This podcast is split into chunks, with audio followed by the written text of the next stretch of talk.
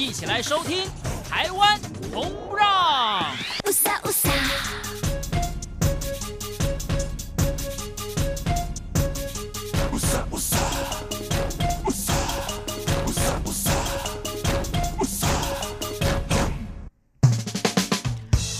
电台来自台湾的声音，欢迎您在今天继续收听《台湾红不让》，我是维珍。周日台湾红不让主题进行台湾走透透，跟您分享在地的好山好水、好吃的美食以及好温暖的人情味。当然，有些朋友可能会说呢，今天如果以首播时间来看，不过是农历大年初八，刚刚从农历春节回到你的工作岗位，这时候就开始在想着吃喝玩乐这件事情吗？但你知道的，不是说这个生活当中呢，一定要占这么大比例的吃喝玩乐。但是从另外一个角度来看，这个世界这么大，就算穷极一生呢，很多精彩的事物也不见得能够看尽。所以呢，如果在我们这个呃忙于工作啊、事业啊，获得很多的人生成就感的同时，是不是来这一遭也应该要多多认识这个世界呢？那我们节目就是来带大家认识台湾的一个不同的窗口哦。今天。在节目当中呢，安排了单元，包含在开场就有本周旅游新闻，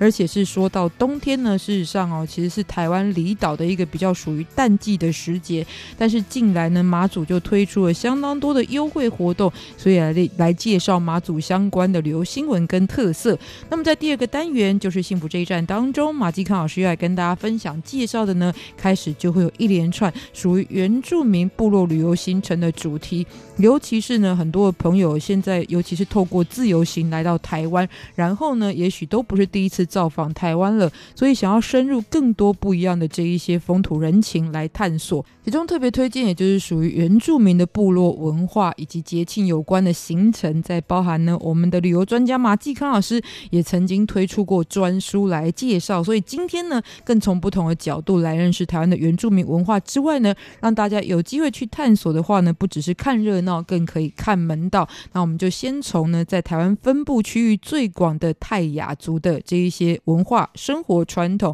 以及节庆活动来说起哦。节目的最后，从一首歌曲认识台湾的一个地方。今天呢，我们要来欣赏的歌曲是来自于张学友《不老的传说》。因为呢，其实，在冬天，很多人想要洗温泉，就会想到在南台湾呢，曾经有一个非常代表的温泉区，就是位在于高雄市六龟区的宝来温泉，还有。不老温泉，所以呢，就借用了张学友的“不老”这两个字来听到不老的传说介绍是宝来村的不老温泉哦。那现在进行的就是本周台湾旅游新闻。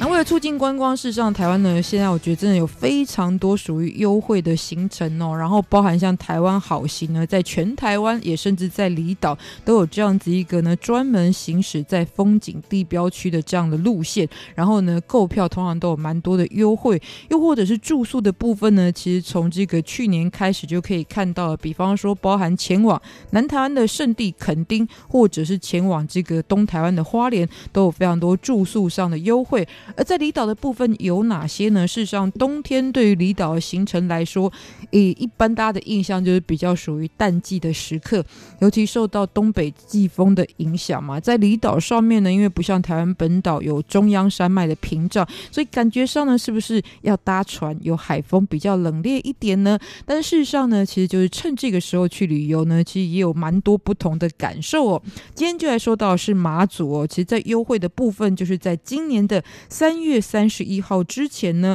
如果你是台湾的旅客，两个人以上同行到马祖旅游呢，选择合法的旅馆或者是民宿，完成四天三夜以上的游程，然后住宿两座岛屿以上的话，就可以申请。个人最高有一千七百元台币的补助费用哦。那当然不是你只能住在两座岛屿，而是住两座岛屿，因为其实马祖也是蛮多个岛屿组成的。那是你住两座以上的话呢，拿到优惠就最高。如果你是都住在同一个岛区的话呢，比方说在南竿的奖助费就有五百元，住北竿有七百元。如果住在莒光或者是东引呢，则是有一千元的补助哦。申请的办法也非常简单，就是从入宿的第一晚开始呢，就在你住宿的地方填写申请表，然后再请这个业者呢，就是不管是开发票或者是立收据作为凭证，之后呢，再依照相关办法来办理就可以申请。基本上呢，就是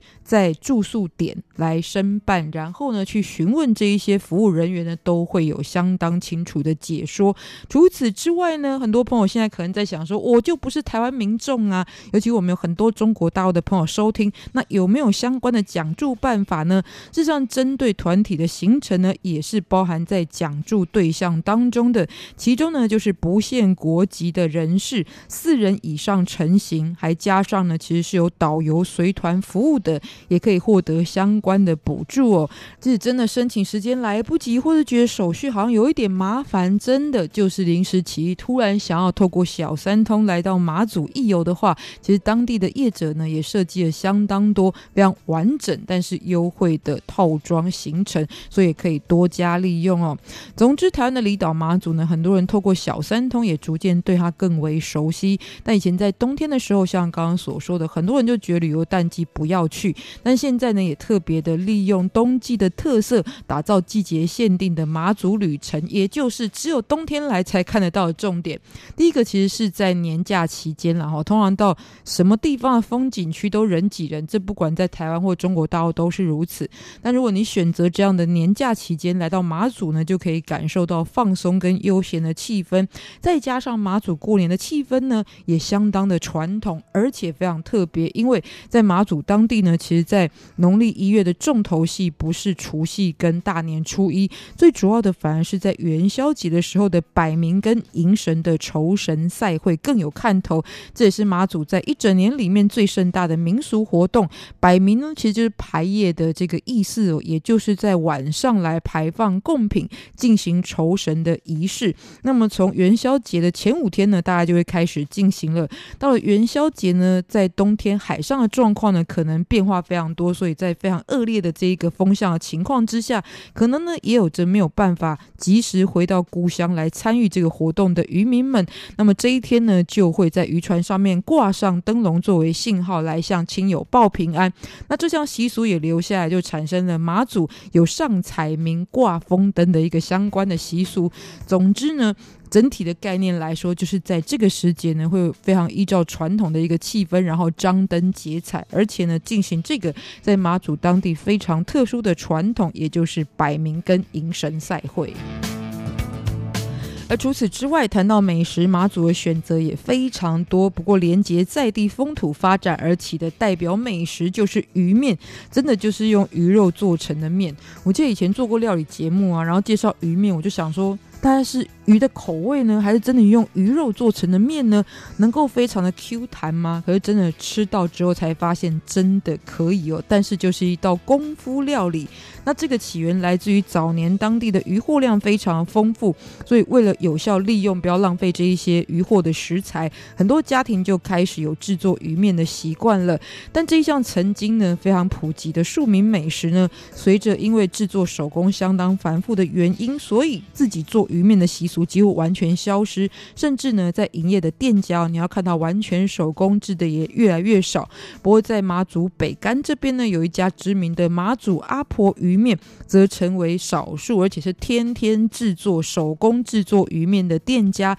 使用的材料多半是采用鳗鱼跟马家鱼，再拌入地瓜粉之后来制作，所以口感相当的 Q 弹，而且可以品尝到鱼肉的香气。那店中的阿婆呢，是生于一九三三零年代的李火金老婆婆，即在今天你还可以看到高龄已经九十岁的她在店里面用着她习惯用的酒瓶来擀面哦。总之呢，其实鱼面的烹调方式。可以有非常多，然后可以有这个干的啊、辣的啦，然后呢，这个汤面等等的都非常非常的美味，而且呢，其实，在透过冷冻之后可以保存更久，所以不止在当地吃，也可以买回家当成伴手礼。除此之外，在马马祖当地还有像地瓜饺、老酒面线，还有鸡光饼，还有呢这个狗面哈、顶边糊，还有呢馄饨、鱼丸。红糟肉等等，以及各种丰富的海鲜美食都是非常值得品味的。所以呢，今天也特别在我们的这个新闻当中跟大家推荐来自于离岛马祖的优惠，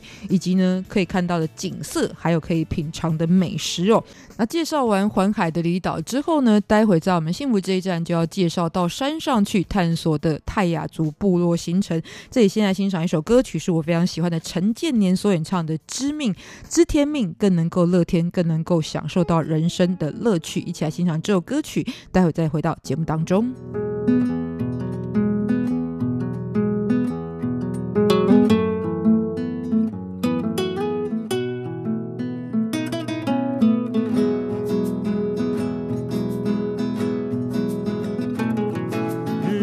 来不及写，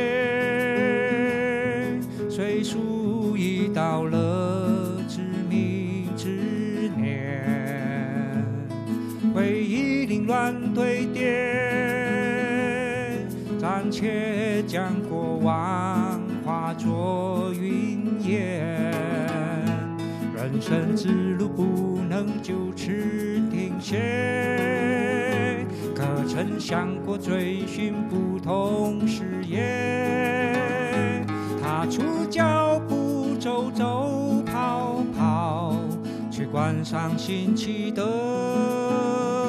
世界。生活未尽完美，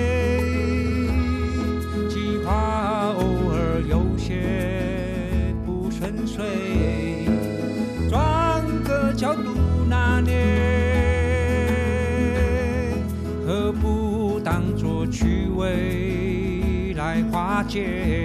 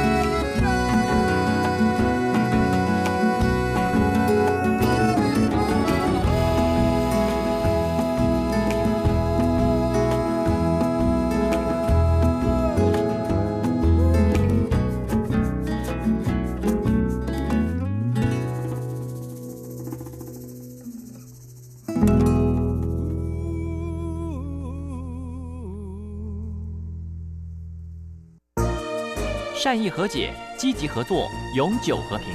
行政院大陆委员会与您携手共创美好的未来。所有中央广播电台听众朋友，你们好，我是周慧，在这里要借由节目呢，祝福大家能够平安顺利。你为什么不？为什么不？为什么不肯说爱？您继续收听《台湾红不让》，我是维珍。在我们节目当中呢，今天开始呢，要展开一系列的介绍呢，也就是现在非常多人来到台湾，尤其是很多是第二次、第三次来的朋友呢，特别会关注到旅游行程，或者是你在台湾呢去到很多景点的时候，会发现呢，原来这是这一些族群世居的地方，所以会接触到相关的文化。但是看热闹不如看门道，今天开始就要来跟大家介绍原住民文化旅游系列，欢迎到我们旅游专家。马继康老师，晚上好，各位听众朋友，大家好。是，今天我们要从台湾应该可以算是原住民的族群，在人数上面呢是前三大的泰雅族来介绍起哦。但在这之前，其实还是想要问一下老师啊，就是其实看台湾的很多论坛或者在新闻下面都会有讨论的，也就是这一段时间很多人相当关注的非洲猪瘟的问题哦。尤其在这个疫区进入到台湾的时候呢，把关的标准是越来越严格的一个状况之下，就我反而比较好奇的。是陆陆续续还是可以看到很多游客，就是因为违禁的关系，所以被罚款。很多人其实，在想这个到底是什么一个心态？因为其实主动报关，其实都不会受到这个二十万罚则的一个限制。老师，从你自己的这个经验，包含带团或自由行很多，为什么还是会有这样子一个案例发生？嗯，其实我想啊，大部分的朋友有的时候是无心的。怎么说是无心的呢？包括有些人哎，可能想说我身上没有所谓的肉制品，大部分检查。出来，其实大部分都是小的，比如说呢，像泡面里面有的这种啊肉燥的这个制品，或者是呢火锅，因为像我最近有一个朋友，他从大陆回来，他买了很多那个海底捞的那个汤底，那这汤底呢里面有用那个猪肉，基本上它也是不行的。所以呢，各位可能觉得，哎，我带的东西基本上是安全的，好，包括呢这些肉干呢，在很多的宣传之下，大部分人其实也都有警觉。可是真的有些时候，我还是相信大部分人其实是因为疏忽的关系，好。因为现在呢，真的检查也很严格，不管竹包检查，或者是有个电子科技、人力，还有这个还有狗狗的这个防疫犬，嗯、对，那这其实都是层层把关。好，那也希望非洲猪瘟呢不要入侵到台湾。所以在大家随身行李，反而不见得发现到这种所谓的违禁品的猪肉。其实发现最多的违禁品是什么？哎，大家烟酒超带了，烟回来台湾基本上烟只能带一条，酒只能带一瓶。可是呢，哎，大家可能也忘了这一个部分，所以。呢当开包检查的时候，可能没有发现这个违禁的肉制品啊，反而超带这个烟酒的检查到蛮多的。对，这真的还蛮有趣的。其实不是说现在突然变严格，或是法令改变，是以前就有这种限制，但大部分的这个海关，尤其对于本地民众是比较放宽的。但现在因为有这样子一个疫情出现，我就连接到刚刚说，像锂电池，很多人真的不知道自己身上有一些东西是有锂电池的，比方说蓝牙的自拍棒。然后它里面其实就含有电池，事实上可能这个在通关的时候也要特别注意等等的。对啊，尤其现在很多的制产品啊，包括制品加工啊，真的很精细。如果你没有仔细看的话，有的时候真的就是误带。好，当然很多时候大家也不是有意的。因为它防疫周边还蛮多，除了猪肉的再制品之外，也会包含猪油啊等等。那你可能不知道这个东西里面用的是猪油，所以我只能说入境的时候再想一下哈，不要那么理所当然。当然，这个对于整个猪肉的产业来讲话，也是非常重要的。所以台湾在把关的部分呢，其实只会执行的标准越来越严格，会有这个情况，也特别跟大家说明哦。好，不过回到我们今天的重点，原住民的文化旅游要来介绍是泰雅族哦。事实上，泰雅族呢，印象当中哦，就是大部分其实是分布在山区，哦，这样子一个居住的形态，而且北部的山区基本上好像都有泰雅族的足迹，所以在分布的。区域范围也是相当广的。对啊，其实台湾有十六族嘛，泰雅族虽然人口不是最多，它目前其实是排名第三名。那可是呢，它在整个分布范围当中，它确实是最广。就如同维珍刚提到，大部分人的印象，哎，只要在北部活动哦，尤其跑到山里面，不管是这个新北市的乌来啊，桃园的复兴啊，还有包括新竹的尖石乡，甚至你一直往南到苗栗泰安，再往南到台中的和平，再往南到南投的仁爱这些地方哦，你都可以看得到泰雅族，因为它分布区域最广，在整个北台湾甚至中台湾以北的山区，基本上都是泰雅族所分布的区域范围。除此之外，另外可能很深的印象就是大家会觉得泰雅族的女生很漂亮哦，比方说在演艺圈代表几位，像是徐若瑄啦，然后像罗美玲啦、温岚呐，其实都是来自于泰雅族的这个演艺人员。是因为他们皮肤相对来讲啊，这个比较白，而且轮廓也很深啊，那再加上歌喉很好听，常常在演艺圈也给人家留下非常深刻的印象。真的，当然这跟族群的人数是有关系啊，不过印象当中真的属于泰雅族的歌手就有很多的选择这样子。所以今天跟大家介绍的泰雅族呢，事实上我觉得很多人可能对他们第一次的认识，反而是来自于一部电影作品，也就是之前魏德胜导演的《赛德克巴莱》。是。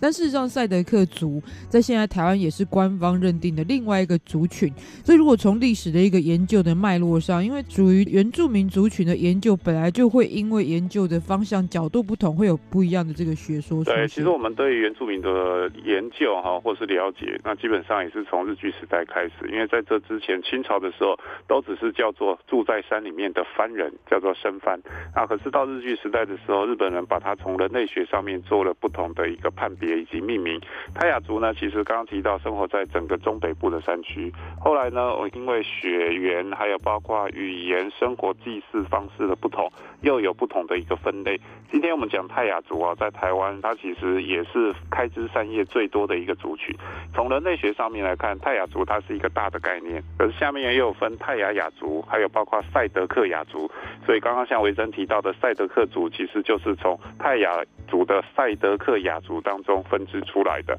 那赛德克雅族底下呢，又有分为三个比较大的一个支系，其中有一个叫德鲁古，另外呢叫德奇塔雅，另外一个叫道泽。那德鲁古族其实也是。在台湾后来又从泰雅族分支出来的第十二族叫做泰鲁格族，所以你可以看到，光在台湾泛泰雅语系啊，或者是他们都有一个特征，就是都是文面民族哈。那文面民族当中就有这三个，都是跟泰雅族啊有息息相关的关联性。嗯，所以这个其实是在历史的脉络发展上面，其实是有这样的连结，就是。不过这当然，如果要细讲的话，这已经关乎人类学的一个研究。哦，真的，还有包括因为台湾的这个山哈非常的多，而且。山跟山之间的这个河谷也非常的深，这就形成一个天然的一个屏障。那泰雅族其实我常讲，它有点像我们在以前念历史当中，啊，古代希腊的一个感觉。古代希腊虽然都是希腊人，可是你也发现这希腊人也是山头林立啊。好，比如说有最著名的这个斯巴达城邦，有最著名的雅典城邦，虽然都是希腊人，可是呢，他的政治制度、生活习惯还是大不相同。好，它其实在同一个文化概念之下，同一个族群，可是衍生出不同的生活方式，泰雅族就有点类似像这样子一个情形。嗯，所以其实这个缘起可能有雷同的一个状况，但随着迁移哦，在不同的地方风土人情都不一样，所以也发展出来各自的文化跟特色的部分哦。是。不过，真的泰雅族整个传统的文化或特征的呈现上面是非常鲜明的。有哪一些相关的重点呢？文化旅游时候的门道要看哪一些？带回来再继续跟大家介绍。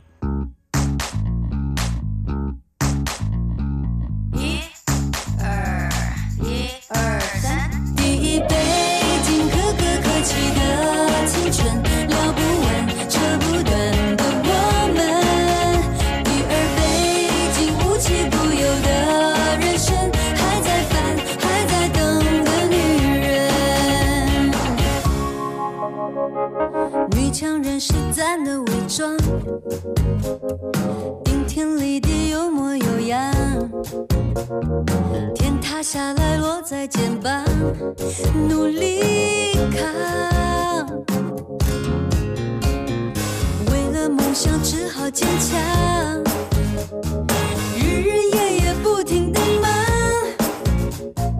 女人其实要的简单，只是陪伴。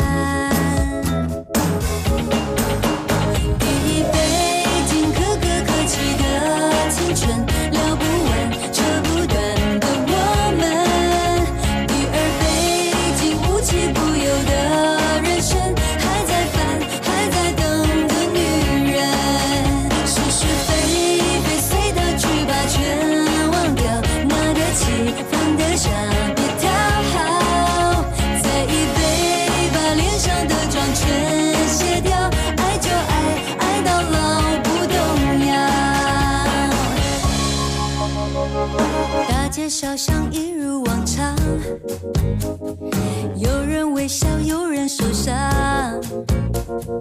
梦想要有几双翅膀，才够飞翔。我的莽撞，我的慌张。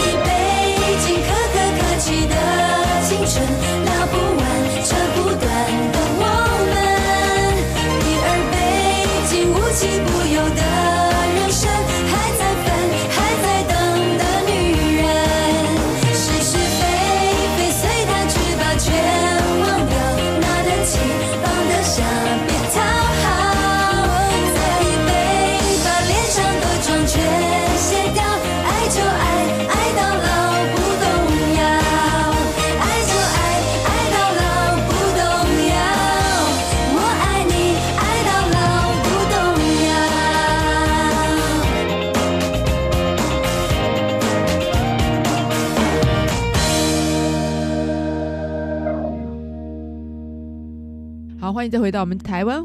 跟大家进行的是这个原住民部落文化之旅哟。欢迎到就是旅游专家马继康老师，大家好。也帮老师打一下书了哈。虽然这本书应该也有有没有快十年之前、哦，可能有八九年了吧。对，真的有一段时间哦。但是台湾当然有很多的书是针对原住民的，从他们的文化、生活、记事到旅游都有非常多的书哦。但是专门其实针对这样子一个文化形态旅游专书，就是老师之前所推出的。好嗨秧，好跟着。庆典，跟着原住民风庆典，其实就是以庆典作为一个主轴，然后来讲其实旅游可以体验到的重点。对，因为毕竟平常不是在原住民的部落生活，可是大家哎，可能对于同样生活在当地，可是呢又跟自己生活习惯不太一样的这些少数民族，抱着高度的一个兴趣，所以从庆典好来学习文化，我觉得这是最容易的一个过程。但你知道金庸大师也会改写他的作品，然后你当初在出书的时候，其实台湾。像现在有十六个官方认证的原住民族群，还说其实你可以再补上去，然后跟金庸大师一样，再出个不同的版本。哦，那时候在写的时候，我记得是十四组了，后来又多了两组，卡纳卡纳布，还有包括萨鲁瓦这两组。嗯，所以呢，这一本书目前还是停留在，应该没记错的话，应该是第十二组吧。所以你可以再把它补齐，对，希望有朝一日能够把它补上去。OK，所以今天跟大家介绍是当中属于泰雅族的部分哦。当然祭典的部分连接要旅游，我们待会会跟大家介绍。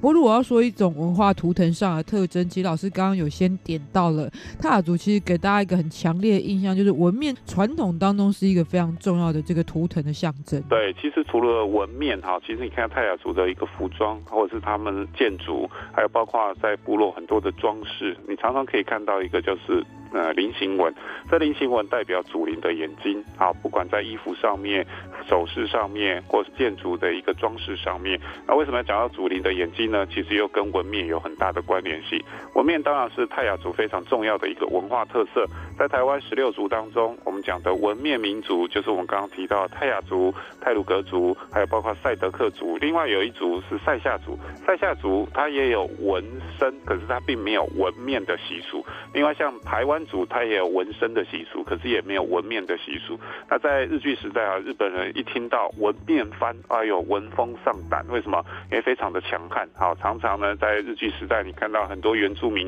跟日本人抗暴的一个过程，扮演最重要的角色，包括最著名一九三零年代的雾社事件，主角就是莫那鲁道，它其实就是泛泰雅语系的。那为什么原住民包括泰雅族他们要在脸上纹面呢？以今天的眼光看起来好像很不文明、很落伍，甚至日据时代的时候，日本人也下令不准你们再纹面了，因为纹面呢，在当时医药不发达、条件卫生不好的情况之下，常常会造成败血病啊，或是伤口感染啊。造成死亡率偏高的一个情形。那当时日本人下令，为的目的就是希望能够减少原住民的死亡率，还有包括延长他们的寿命。因为日本人当时拿下台湾啊，把台湾当做这个殖民地，最主要也是希望借由台湾的一个经营，让世界各地看看，哎，我们日本人也是很厉害，把一个原本不怎么样的一个地方，能够迈入文明的一个也是一种政绩就对了。对，一个政绩也是让大家就看到日本人的这个能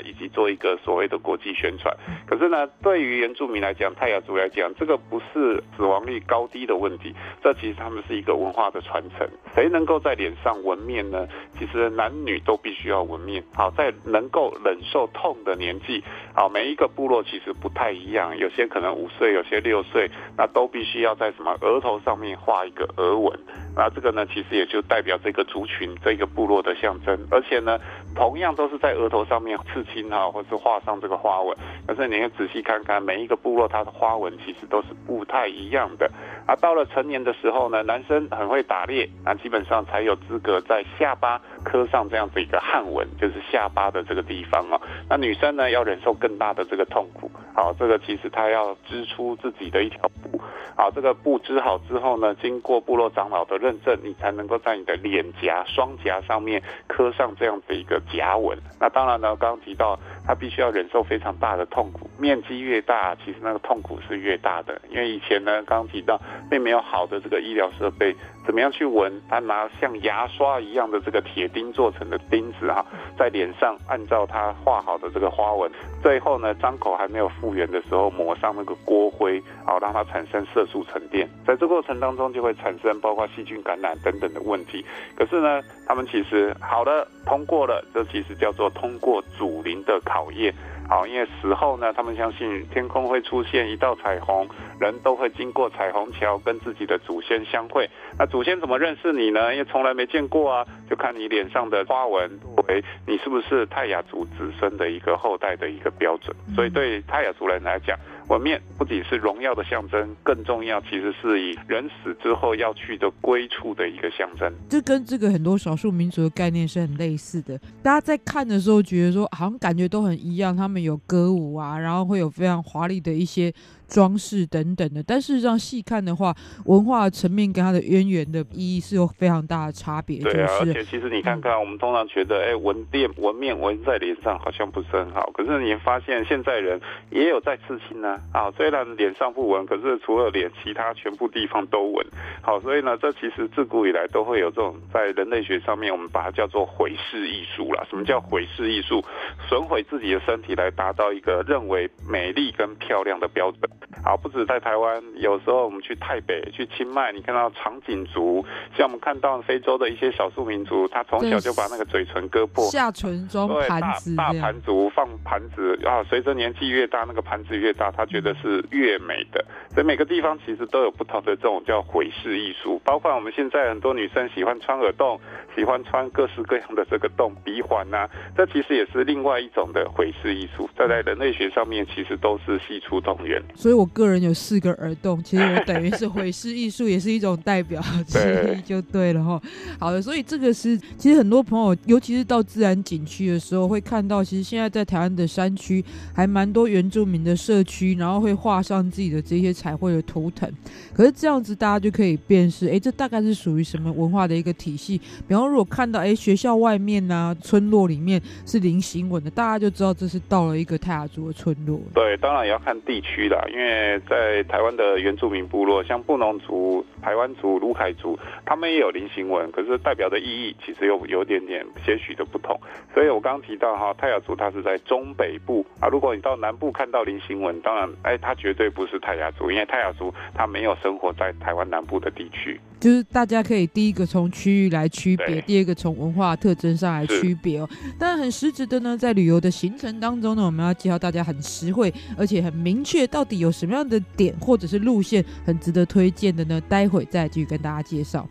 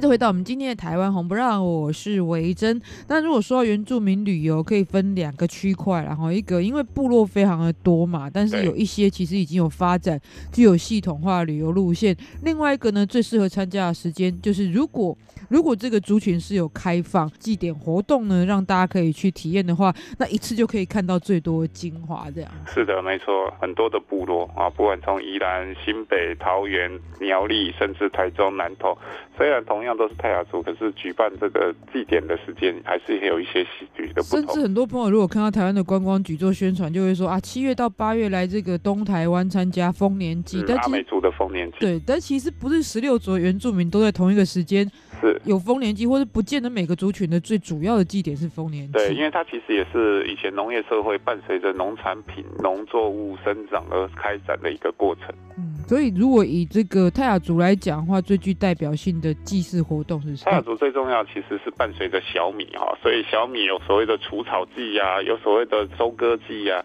最重要当然就是小米的丰收祭。那丰收祭其实就是有点像刚刚提到阿美族丰年祭的概念，可它不叫丰年祭，它其实就是所谓的小米丰收季。那在小米丰收季，当然它举办的也是所谓的祭神、祭祖灵的这些活动。各位如果要得到这些相关的讯息，其实都可以上原住民委员会的这些网站啊，它有一个单元里面，其实就把台湾十六族啊，在什么时间、哪一个部落举办什么样子一个祭典，都有在上面来做呈现。因为它不像什么农历新年哇，固定的农历的这个大年三十、除夕晚上，它是固定的啊。可是呢，不同的部落也伴随着不同的气候，经由长老的这一个讨论之后，而产生出不同的时间。嗯，所以如果以路线上来推荐，事实上，因为它分布非常广，所以有蛮多交通就很好到达。比方说马基克老师所住的新店哦，或者是在延伸新店旁边，其实就是刚刚说到的乌来，其实这边都是在交通上非常好，因为搭捷运。大概再转乘这个一趟车就可以到达的，没错，甚至又可以泡温泉。嗯、然后这边有一个泰雅的文化导览馆，那这边也有这个泰雅族的导览人员会帮你来做他们文化的导览解说。但如果老师个人推荐的话，就是不见得是非常多旅人会去，但是其实也是可以探索泰雅文化区域大概有哪些地方。呃，其实像我刚刚提到的，如果你是在大台北地区，其实乌来哈，一般大家都是去泡汤那个温泉街那个地方，而再往上走哈，就有一些泰雅。族自己开的一些农场，这农场里面其实也都有包括呢，让你体验啊泰雅族怎么去设陷阱，怎么做竹筒饭，还有包括呢他们的一些原汁原味的石板烤肉，都可以来做一日的这个泰雅族的这些活动。那如果你离开台北市近郊的话，基本上呢，像我刚刚提到的桃园的复兴，还有包括宜兰，呃，宜兰有很有名的一个部落叫不老部落哈，不老部落其实也是泰雅族，不过呢，它这一个部落比较特别，因为它的部落的一个经营者，他是啊、虽然他是泰雅族人，可是他去澳洲念的是餐饮管理方面的，所以呢，在这边其实最让人惊艳的，让人眼睛为之一亮，其实他的餐，他的餐一样用原住民泰雅族他们自己产的，比如说地。瓜啊，芋头啊，打到的这些斑鸠啊，可是你会发现他的摆盘还有餐具哦，都是泰雅族他们手工雕刻，甚至摆盘是有点像西式，有点像法式餐的这样的风格。而且最值得一提的是他们的这个小米酒，这边小米酒喝的真的就是原汁原味。好，在这边你不能带小米酒走，可是呢，你在这边不管你喝到。喝多少小米酒，它都无限量的这个供应，而且来这边喝小米酒，你才知道小米酒有所谓的，哎，跟西方一样，有气泡酒，有所谓比较深沉的，有比较深酿的这种小米酒，跟我们平常喝到的小米酒口味，还有包括风味，其实都是不同。不过这个真的有一个重点，虽然他可以喝到饱，但我没有这样的酒量。就是、对，所以他其实很多人喜欢。嗯、因为很多人一提到泰雅族或是原住民，大家最想念的也就是他们哎甜甜很好喝的这个小米酒。不过呢，还是要提醒大家哈，这个喝酒不开车，开车不喝酒，后劲其实还蛮强的。大家喝的时候其实还量力而为。当然，大部分的人出门在外就是体验这样不同的文化跟风味，就是啊，所以它是一个很好的点缀搭配。大家也可以这个特别对这方面的行程有兴趣的话，也可以特别或来信到我们节目当中，我们有更深入的可以跟大家分享的资讯这样子哦。而今天呢，介绍这个泰雅族的部落文化之旅，也非常感谢我们马继康老师，谢谢，拜拜。爱让人更大胆，哦，爱。让哦，爱可以更坚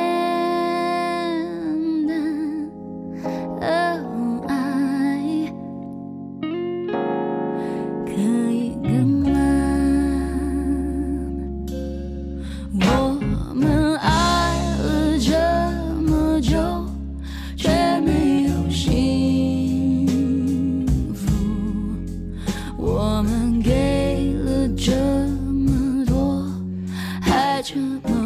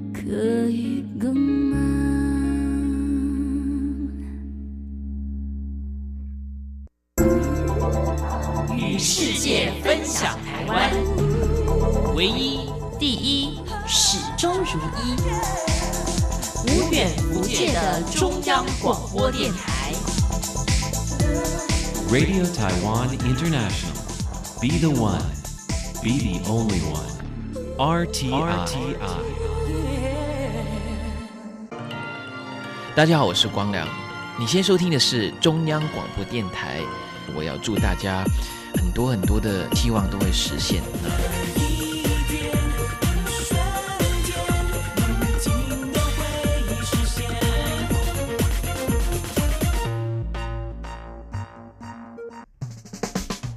欢迎您再回到台湾红不让，我是维珍。在我们今天旅游放大镜，透过一首歌曲认识台湾一个地方，要来欣赏的作品呢，也就是张学友演唱的很多人喜欢的《不老的传说》。介绍的呢是引用“不老”这两个字呢，其实在台湾有的一个风景温泉区，也就是位在于高雄市六龟区的不老温泉。但是呢，这个名字哦，对我来说听起来一直有一种好像在看武侠小说里面才会出现的非常具有这种文学特质的名称哦，比方说，其实刚刚马继康老师也有说到，在宜兰呢有一个不老部落，然后在南台湾的高雄六龟区呢，则有一个不老温泉。而在六龟呢，还有另外一个地名叫宝来哦，也就是呢这个珍宝随时都会来。所以呢，每次我以前如果来到这边吃土鸡的话呢，基本上都很像是走入到武侠的场景当中哦。而且如果是真的，我们的非常资深的听众应该都听我分享过吧？就是在十年之前，我回高雄呢，非常喜欢到郊外去哦，然后跟朋友去的呢，其实最喜欢的之一，也就是位在于宝来这个地方哦。但我不是去洗温泉的，我是去吃土鸡的，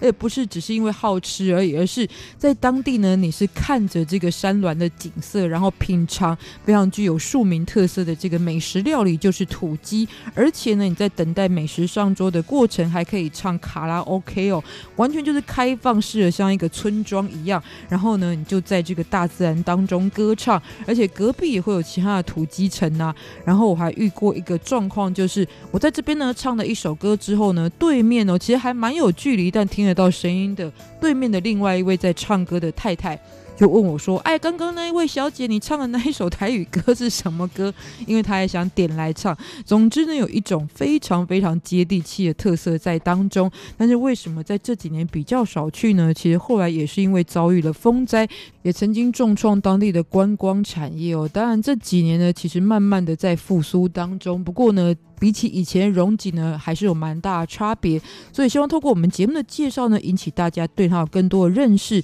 然后呢，甚至好奇，然后有机会呢，也可以来造访这个在高雄非常有特色的温泉风景区。那先介绍，其实就是六龟当地的不老温泉，其实这是一条终年高温不退的溪流，所以是属于露天温泉的一个形态。那么，其实从日本时期就已经开始发展了，在那个年代叫做新铜温泉，而后呢，为什么改？名叫不老温泉呢？有一个说法，就是当地的村民在这边呢，就是诶泡完温泉之后，会发现怎么整个人呢越来越容光焕发的一个状况，好像返老还童了。基本上就是赐给你不老的肉体哈，不老的青春的这个肉体。当然，这个疗效没有经过医学实证啊，不过也是跟大家分享啊，曾经有过这样子一个心得，所以后来呢，人们就把它改名叫做不老温泉。而邻近也很有名的就是宝来温泉，坐落大约在。海拔五百多公尺的地方，那么在溪流的周围呢，是看到悬崖峭壁壮观的景色。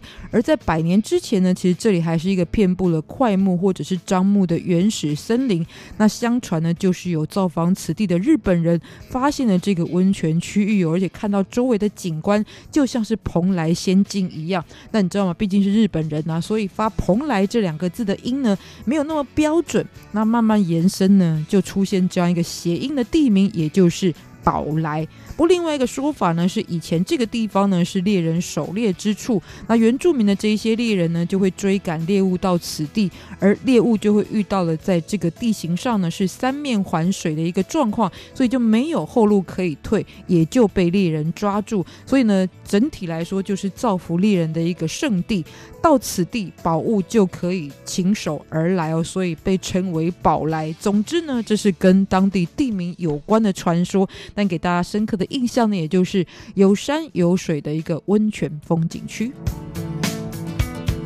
而六龟区本身呢，也是让很多人印象蛮深刻的地名哦。当然，这就有更多附会的传奇故事的。六只乌龟到底源自于什么呢？其实有一个说法，就是这里的一个地形特色哦，因为就像是龟壳突出的山丘，然后远看就像是六只乌龟有在此列队的一个景象，所以被称为六龟。那另外一个说法是，曾经在这边的这个原住民平埔族的社名因意而来哦。那当然呢，又属于神话的系统啊，就是呢，镇守此地的这一个六座乌龟的岩石呢，后来就吸收了日月天地的精华而修炼成精。这时候呢，也就保护地方的乡民，所以特别以资纪念，就叫做六龟。当然呢，其实在早年的这一些人们呢，都有对神话自然的一个解释，就形成了相关的系统哦。总之，今天来到当地造访，有哪一些特别推荐的景点呢？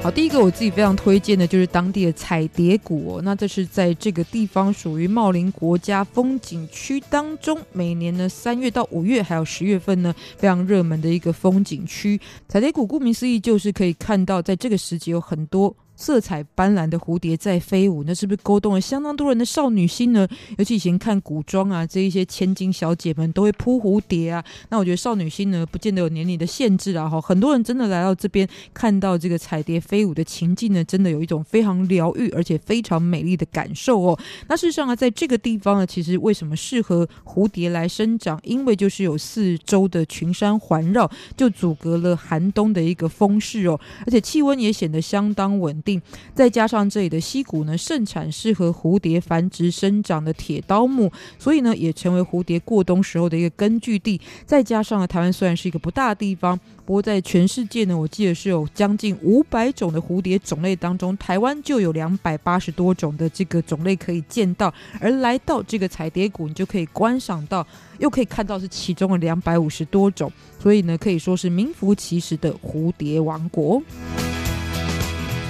另外，来到六龟区也可以造访的，同样是自然景观，就是十八罗汉山。那么紧邻的就是在这个地方流过非常知名的老农溪哦。然后有四十多座的山峰呢，其实远看就像是十八罗汉排队而形成的样子，所以也因此得名。那最主要，这个地形是来自于这里的地质，因为透水性非常的好，所以呢，也相对来说变得非常容易侵蚀。经年累月之后，就形成了特别陡峭寻林的山峰，再加上植物在当地不容易生长哦，所以就呈现了很像是神话故事里面，尤其像《西游记》里面火焰山的一个场景，所以也有人把它称为是六龟火焰山。那今天呢，就结合了这个当地的一个观光发展，形成自然保护区，而且也让更多的物。种可以在这边繁衍生长，成为栖息地，而且也是欣赏这样特殊地理景观非常具有代表的六龟的景点。不过我想要推荐，但是呢，目前暂时是没有进行这样活动的，就是这个在当地非常知名的老农溪哦。其实曾经到国外呢，遇到了这个马来西亚的非常喜欢泛舟的朋友，然后连他们呢没有来过台湾都知道，台湾有两条溪流是泛舟非常有名的，一个就是在东台湾的秀姑峦溪，另外一个呢就是位在于高雄六龟的老农溪。不过呢，中间也就是因为受到这样子一个风灾的破坏哦，所以地形地貌改变之后呢，其实老农溪的泛舟发展呢就停滞下来了。然后在前两年呢，虽然有曾经恢复营运，但是呢，因为大家都觉得老农溪已经没有在经营泛舟，所以很多人就不去，改去秀姑峦，也使得这个业者的营运是非常困难，目前又在暂停的一个状况哦。但希望未来呢还有机会发展哦，因为在整体老农溪的沿岸呢都有相当多秀丽的风光可以欣赏，而且呢，同时也涵盖了在周围呢非常具有代表性的这一些自然景点的主题哦，所以希望将来还有机会来到这边进行泛舟的活动。那么这是位在于高雄六龟的历史跟景点推荐。最后一起来欣赏这一首来自于张学友非常美丽的歌曲《不老的传说》。歌声当中也请大家下周也要继续锁定我们的台湾红不让，台湾走透透。下次见，拜拜。天上的雪花白茫茫。雨上有晴朗闪亮亮，流传的神话永不忘，地久天长，每个人都会唱。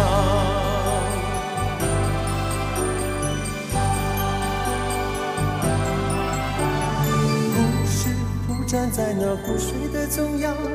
当让一段感情美丽又感伤，两双拥抱的手，人间到天上，花儿开出了翅膀，梦中飞翔。懂爱的人就会懂得这梦想，地老天也不会荒，有情的人就会拥有这力量，终让不朽的情怀带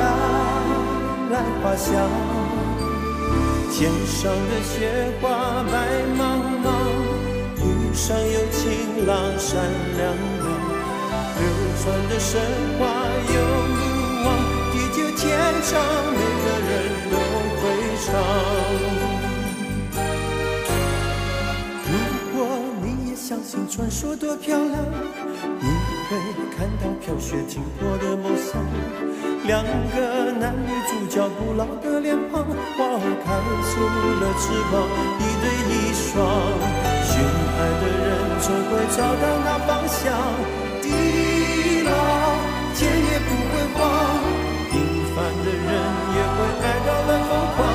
总让不朽的天地带来想象。啦啦啦啦啦啦啦，啦啦啦。